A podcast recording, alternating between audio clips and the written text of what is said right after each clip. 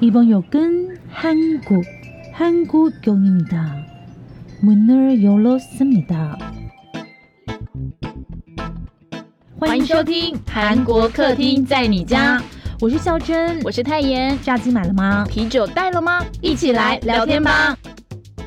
欢迎收听今天的韩国新闻小读报，我是泰妍。今天日期是二零二二年的十一月十四号。诶，这个周末真的天气很好，老天爷很赏脸诶，不知道听粉们有没有出去玩呢？泰妍是努力的上班中。好，那希望礼拜一一样陪大家度过一个非常厌世的上班日，赶快撑一下就可以下班继续耍废喽。那我们赶快来听今天的新闻读报吧。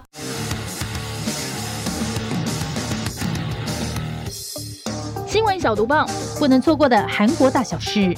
韩国梨泰院踩踏事件还没落幕，校方竟然出现了模仿游戏。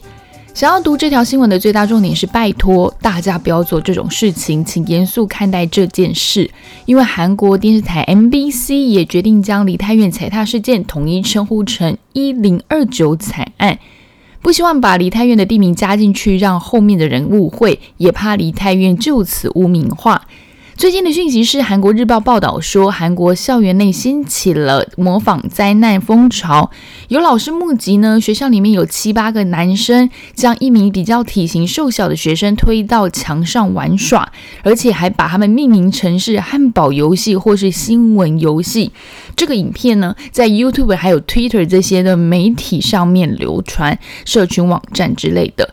一名在市中地区中学服务的老师就说啦：“这样子小朋友、儿童出现不当的行为，很大的原因是来自于灾难的影片在社交媒体上面没有设定分类年龄这件事情，导致青少年模仿热门社会议题。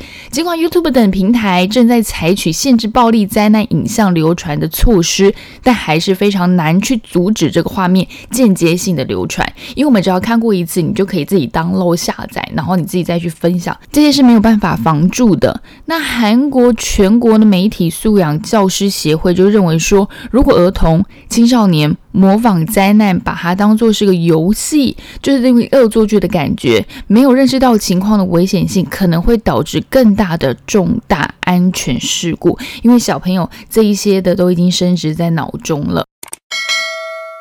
我们生活在印太时代，尹锡悦东盟会议宣布印太战略。韩国总统尹锡悦上周出席在柬埔寨金边举行的韩国东盟领导人会议，他喊出了三大原则：自由、和平、繁荣，作为韩版印太战略的核心方案。他还提出了韩国东盟团结倡议。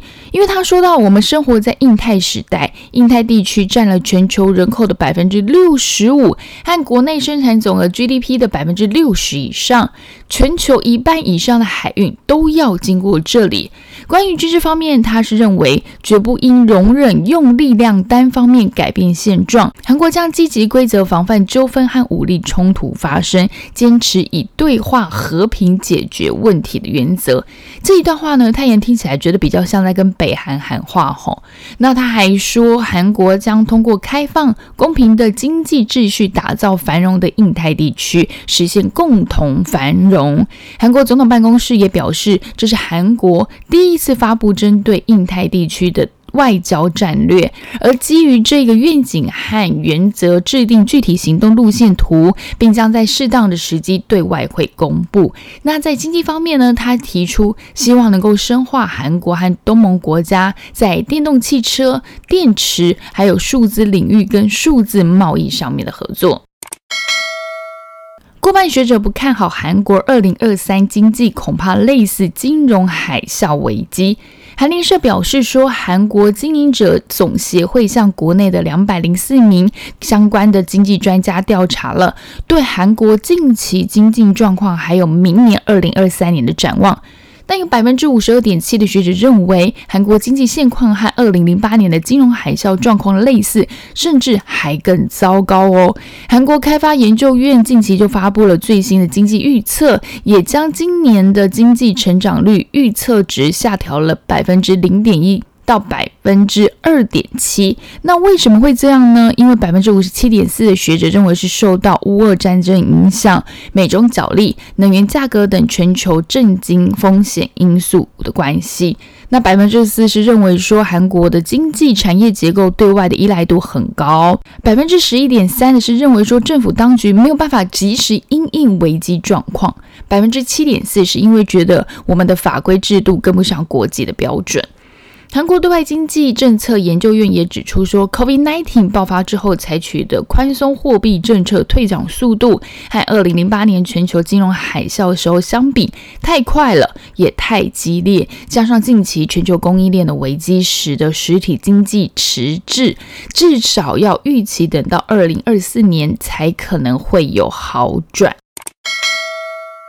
你知道偶像上音乐节目的酬劳是多少吗？在出新歌的时候，各家的偶像爱豆啊都会上三大音乐节目嘛，就像是音乐银行、音乐中心，还有 M Countdown，积极做宣传之外，也是能够跟粉丝见面的机会。大家相信，在喜欢的爱豆打歌期，都一定会锁定这三个节目，对不对？但有韩国的娱乐记者就公布了爱豆们的出演费，竟然是意外的低。对我说的是低哦。有位娱乐记者出身的 YouTube 李正浩，他就公开了一段影片。他说啊，有 idol 的出演费只有五万韩币，五万韩币是多少？台币一千两百块。Oh my god，真的是少的可怜呢，少到什么程度？他说真的是少到他觉得他都不好意思说出口了。爱豆团的状况是比 solo 歌手还辛苦。他有说到，其实演出费和人数数也没有关系，所以团跟个人的价格是一样的。那可能会根据知名度或者是人。气演出会有一点点的差异，那看看这个价格就知道了。光是音乐节目的出演费赚钱是根本不可能的。如果不是最红的 Top Three 团的话，你根本是拿不到五十万以上。超人气团也不过只有五十万，就是台币大概一万二左右。普通的 idol 大概是十万，大概是台币两千四。演出费的标准是适用于三大音乐节目，甚至有节目只给五万块，还要收税。OK。一千二还要收税，这样剩多少钱呢？算算，那跟中那个统一发票差不多了。然后另外他有提到，爱豆团亮相舞台的服装道具，大家都知道哈，是由经纪公司自己掏钱的。那他公开了准备一档音乐节目需要的服装费用，如果是以人气爱豆的话，一天大概一千万。台币二十四万左右，一周要花费六千万，大概是台币一百四十四万。那发专辑的话，你可能活动期会是两周，你两周就会花掉一点二亿的服装费。所以这个故事告诉我们，回归期越久，经纪公司就花越多。我们真的要非常非常感谢那个打歌期很长的团还有公司，因为根本就是赔钱演出啊！边骂边看，王后伞下历史错误好多，但收视率。减反增，大家最近有没有看到这一出金惠秀欧尼挑大梁的韩国古装狗血剧《皇后伞下》？剧情我就用一句很简单的来形容，就是古装版的婆媳斗争，很狗血，但加上演技派的演员齐聚一堂飙戏，真的很容易看着看着，你自己好像就变成后宫里面的一员。可是啊，历史剧常常就会有那种什么语义不对啦，呃，历史时间序不对等等这些错误，就会常常被拿出来说嘴。这一次王后伞下就被说是语义不对，甚至说他们是像中国的古装剧。为什么呢？剧中他有说了一个“物归原主”这个成语，但在字幕上就被配成了中文的简体字。还有王后在跟坏蛋说话的时候说了一句。本宫的话还没有说完，但是朝鲜时期的时候哪有本宫这两个字啊？本宫这两个字，大家是不是比较常在中国古装剧才会听到呢？所以这个一些用法就会觉得很奇怪。还有一个就是王后跟那个皇帝的妈妈说话的时候，竟然叫他妈妈，没有用敬语，应该要用母妃吧？我猜。那种种错误让网友是骂翻，但是越骂就越想看哦，毕竟剧情不错，然后又是刚刚说到了嘛，金惠秀啊。金海淑这些演技派的演员飙演技，所以现在就有一句话来形容哦，骂的是我，看的也是我，让王后伞下频频刷新自己的收视率。泰妍非常推荐大家可以看，因为里面不只有演技之外，因为金惠秀欧尼的戏也没有说产量很多，所以很值得看。之外，里面还有很多处世之道哦，从金惠秀欧尼嘴巴讲出来，我觉得在最近的一两集当中，有让我非常打到心里的，所以分享给大家，希望大家可以看一下。打造外国人也能接受的传统韩国味道。白仲元老师要来开烧肉店啦！一说到白仲元老师，很多有在看韩国综艺的人应该都不陌生，对不对？甚至之前他拍的那个街头美食斗士的时候，还有来到台湾哦。大家还记得他吃的什么吗？幽默的说话方式，还有非常厉害的厨艺，他被称为是韩国的食神。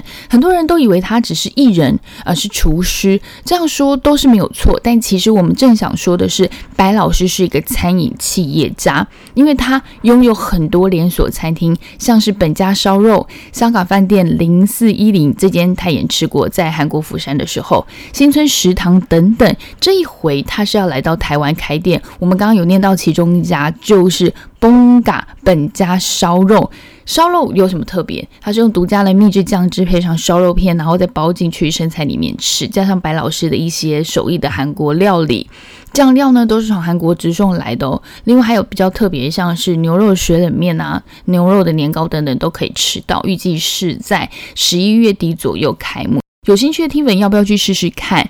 那我们想要说这条绝对不是叶佩文，因为我们想要宣传的是我们路过白老师的特辑耶。Come on，新加入的听粉可以去听，就搜寻 Podcast 韩国客厅在你家节目里面的第三季二十二集。